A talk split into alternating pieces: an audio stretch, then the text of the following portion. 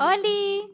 Yo soy Leti y aquí hablo de todo un poco de lo que vivo, reflexiono, practico y aprendo. Así que agárrense, porque pensando con amor ando.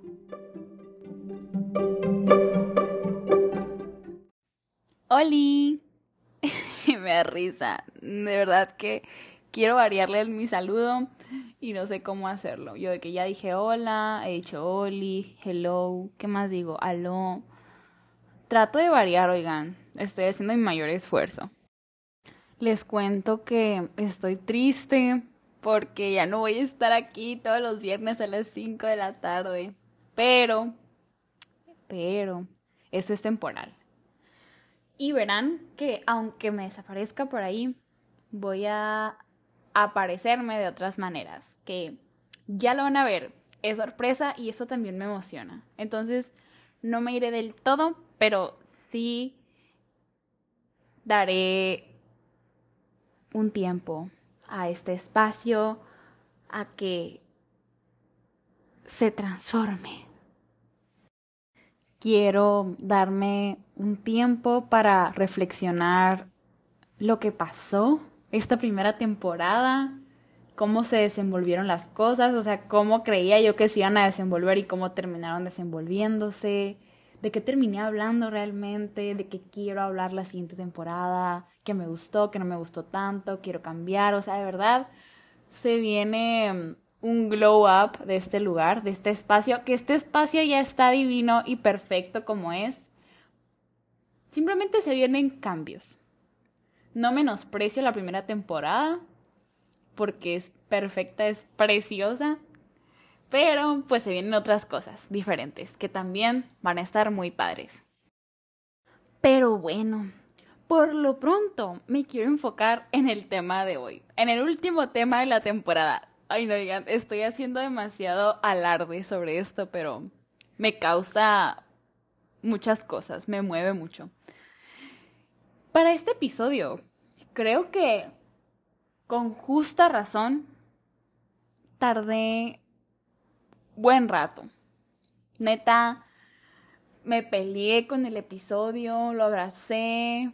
O sea, fue una relación amor-odio la que viví porque cambiaba mucho de parecer y no sabía realmente lo que quería expresar, tenía la idea, pero se me iba, me perdía.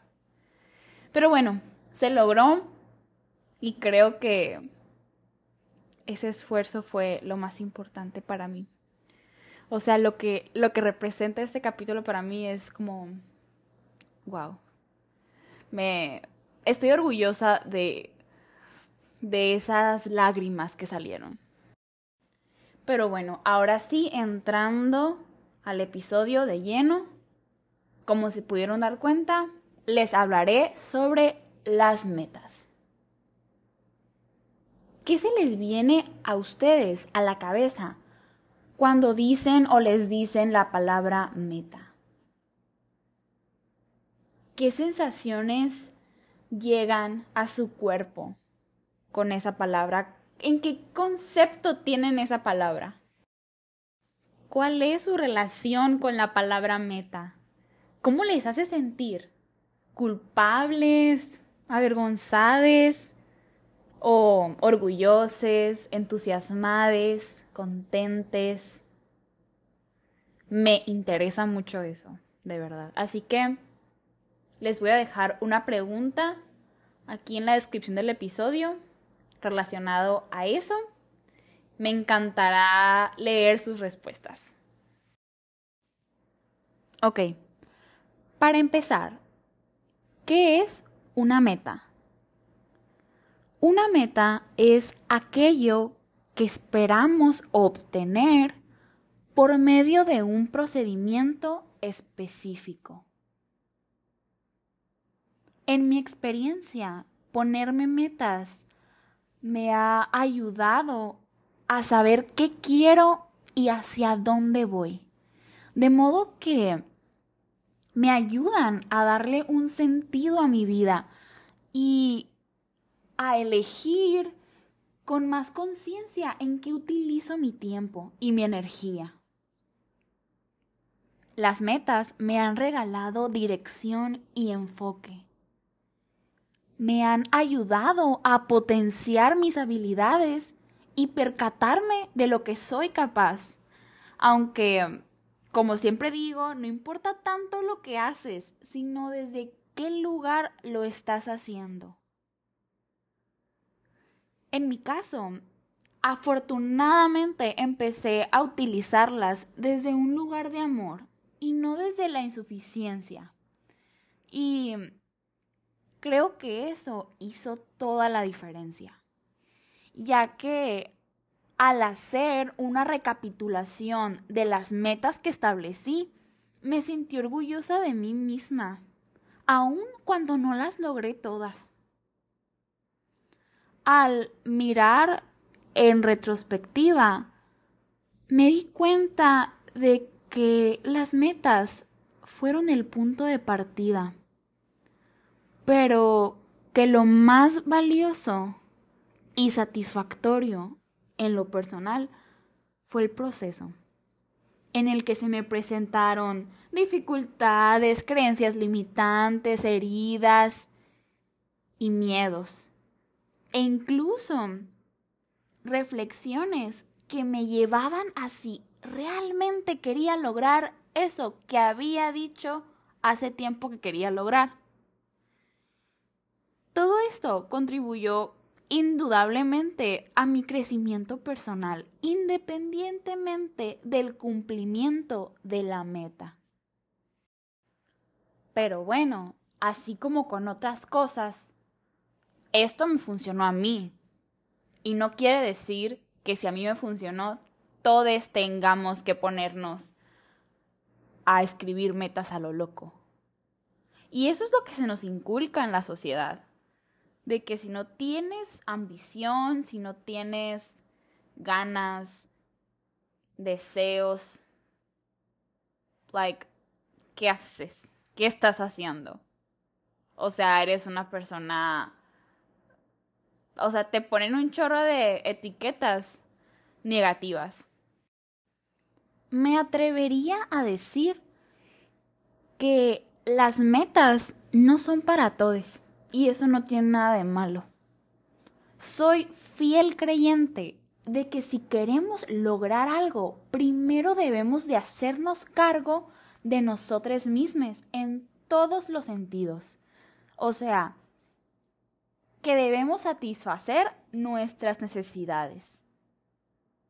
Hablo más de las necesidades, que no solo son las fisiológicas, en el capítulo 11, tu lista de essentials. ¿Cómo esperamos salir de nuestra zona de confort si no nos encontramos en un estado físico ni mental óptimo? un estado que no se siente preparado para salir de esa zona.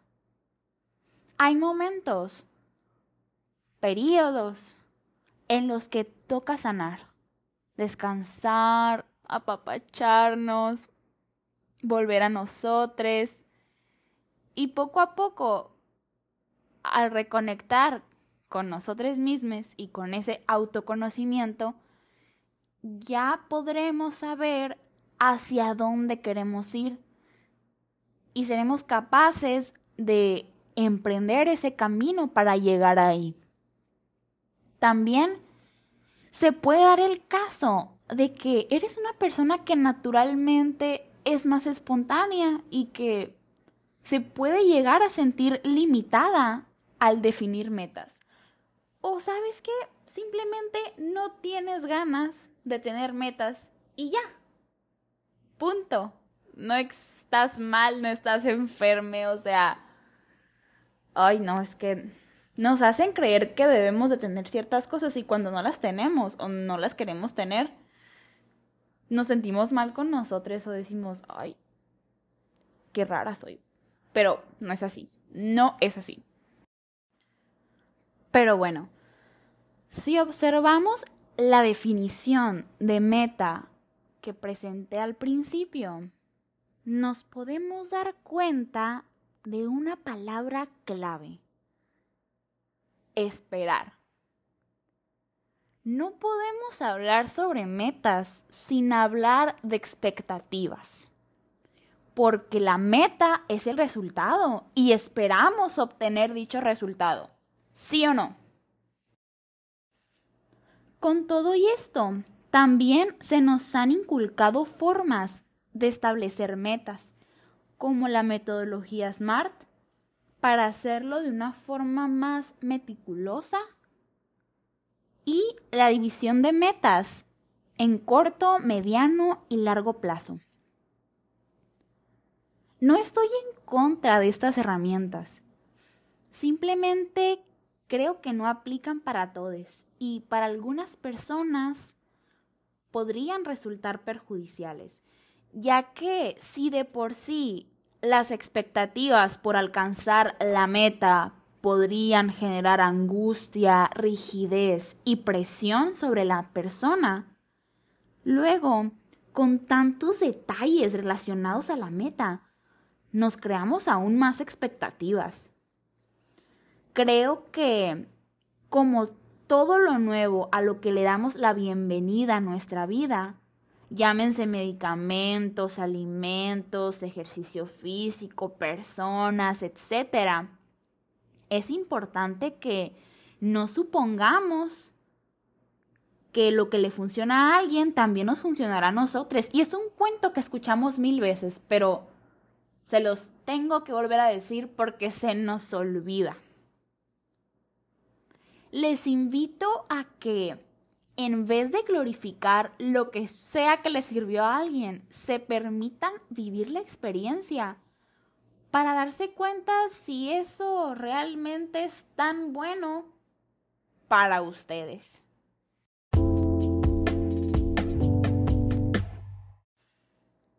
Ustedes se han puesto metas, han utilizado esta herramienta en su vida.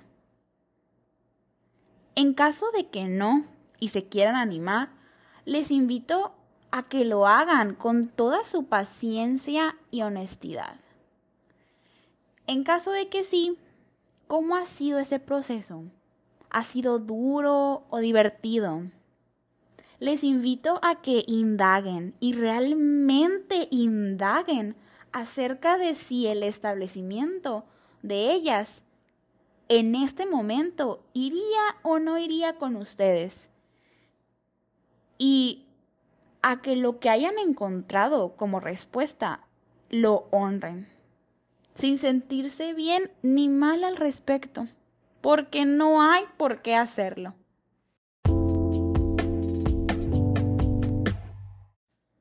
Ahora bien, si eres alguien que se ha relacionado con las metas desde la exigencia y quieres cambiar esa relación a una más amorosa y consciente para ver si sí son para ti.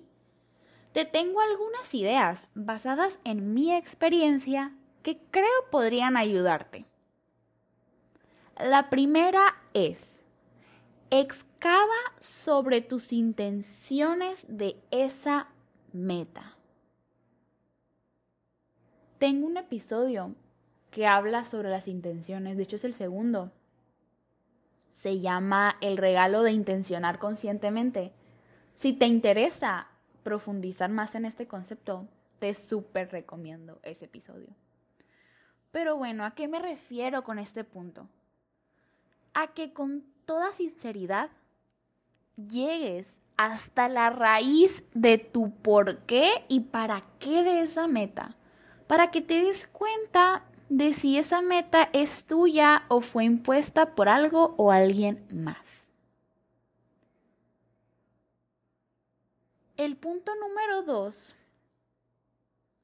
dice, ponle acción, fecha y hora a lo que te va a acercar a esa meta. Muchas veces Queremos lograr mil cosas, pero no sabemos qué debemos hacer para lograrlo. No les diré que hagan un paso por paso, pero sí que tengan una guía y que decidan en qué momento del día y en qué días se van a enfocar en eso. Es hacerle un espacio como le haríamos un espacio a una amiga al que queremos ver. No siempre vas a poder dedicarle un espacio a la meta porque eres un ser humano. Ni tampoco creas que harás todo lo que escribiste en la guía, ni mucho menos en ese orden. Y eso está bien, de verdad, o sea, no se lo tomen tan en serio.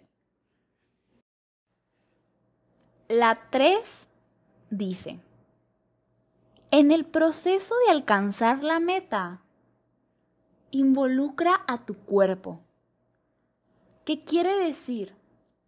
Que te mantengas atenta, atento atente a tus sensaciones corporales. Claro que en el proceso habrá incomodidad, principalmente cuando estés comenzando con esa meta. Pero al ir avanzando, si esa meta es para ti, irá disminuyendo esa incomodidad y poquito a poquito seguirá asomando el entusiasmo, el gozo o una chispita que quiere seguir creciendo para iluminarlo todo. Incluso puede que se presente por ahí algo que se llama estado de flow, que es cuando pierdes la noción del tiempo al estar haciendo una actividad, porque estás tan inmerse en ella y le estás súper disfrutando. El punto número cuatro dice, invita a tus sueños a que pasen. Ay, no, oigan, me da mucho sentimiento esta frase, porque me imagino a los sueños como personitas mirándote, esperando a que las tomes en cuenta, así como con ojitos, así como, como el gato con botas. Y sí, literal, sí son, cuando no les hacemos caso. Y bueno, ¿de qué trata este punto? Ya sea que no tengas las metas, pero sí los sueños. Parte de ellos. Comienza por ahí. El logro de qué metas te van a llevar al cumplimiento de tus sueños. En caso de que ya tengas las metas, ¿consideras que tienen alguna relación con tus sueños? ¿O parece que estás viendo los sueños y las metas de distintas personas. Modifica esas metas en caso de ser necesario, con todo y miedo, pero atrévete. Finalmente, el punto número 5 dice, entra con una mentalidad abierta y flexible para conectar con tu intuición. Cuando emprendemos el camino de cumplir una meta, solemos entrar con expectativas y rigidez, porque tenemos nuestros ojos puestos sobre la meta y no sobre el proceso. Creo que eso puede ayudar, el entrar con los ojos puestos sobre el proceso, que nuestro enfoque sea en él en que sea divertido y emocionante. Partiendo de eso, nos resultará más sencillo conectar con el corazón en vez del ego. Y conectar con el corazón implica que estemos abiertos a modificaciones y distintas formas de llegar a la meta que la vida, Dios o el universo, como le quieras decir, nos presente.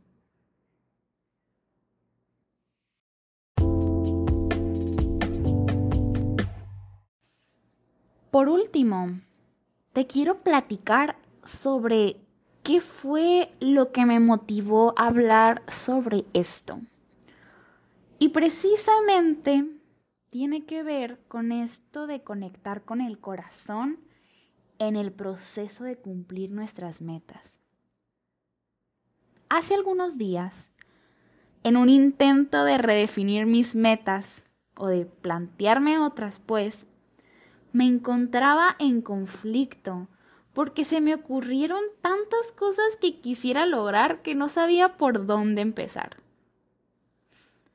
La psicóloga con la que voy me recomendó que las dividiera en corto, mediano y largo plazo.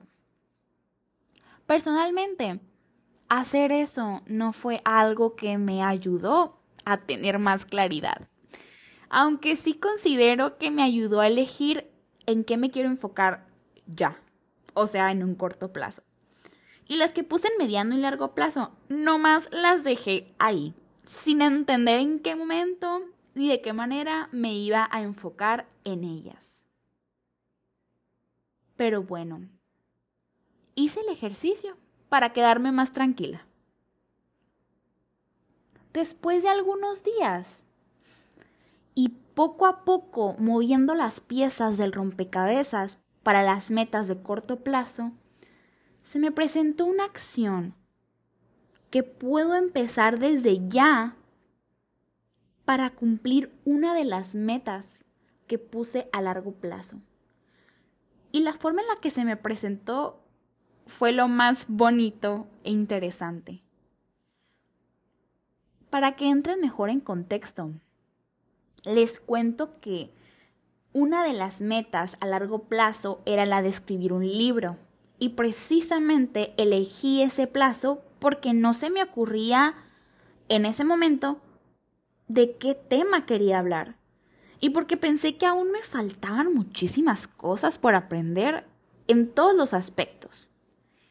Y bueno, precisamente ayer me estaba bañando y puse un podcast. Y cuando se terminó, automáticamente se puso otro que seguramente yo había puesto en la fila, pero yo no recordaba haberlo hecho. Y pues así como por no buscar otra cosa que poner, lo dejé así. Y curiosamente, el episodio trataba sobre tips para ser escritor y me pareció súper interesante y obviamente lo dejé correr. Y tras terminar el episodio, hubo una práctica que me llamó la atención y que sé que me ayudará o que me puede ayudar a llegar de una forma más apacible y llevadera a las metas que se relacionan con la escritura.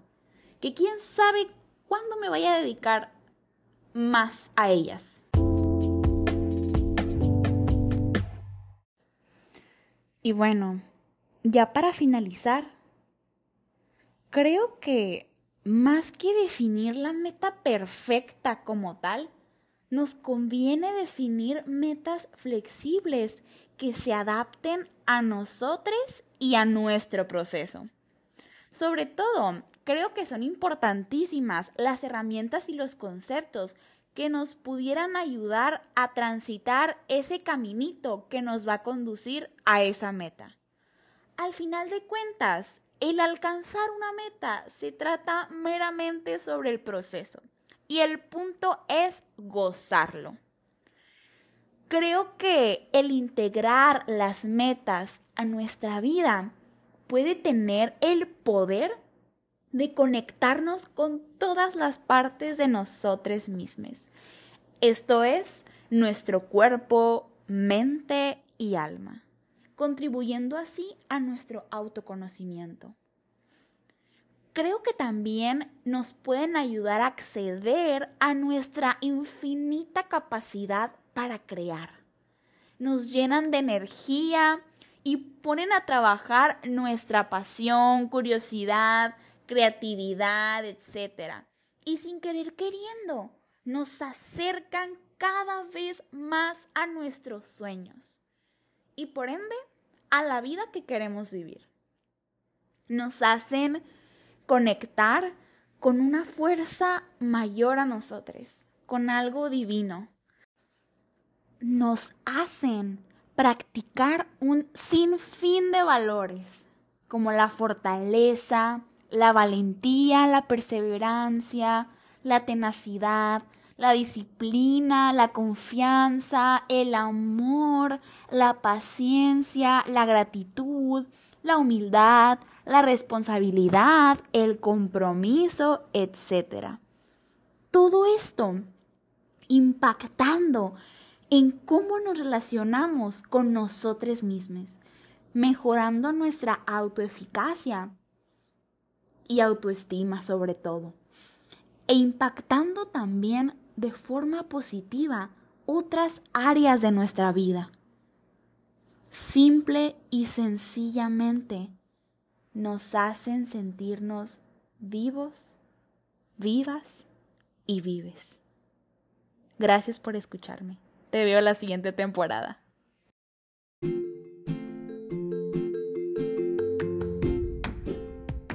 Muchísimas gracias por llegar hasta aquí. Si te gustó el capítulo, me ayudas muchísimo suscribiéndote y calificando el podcast.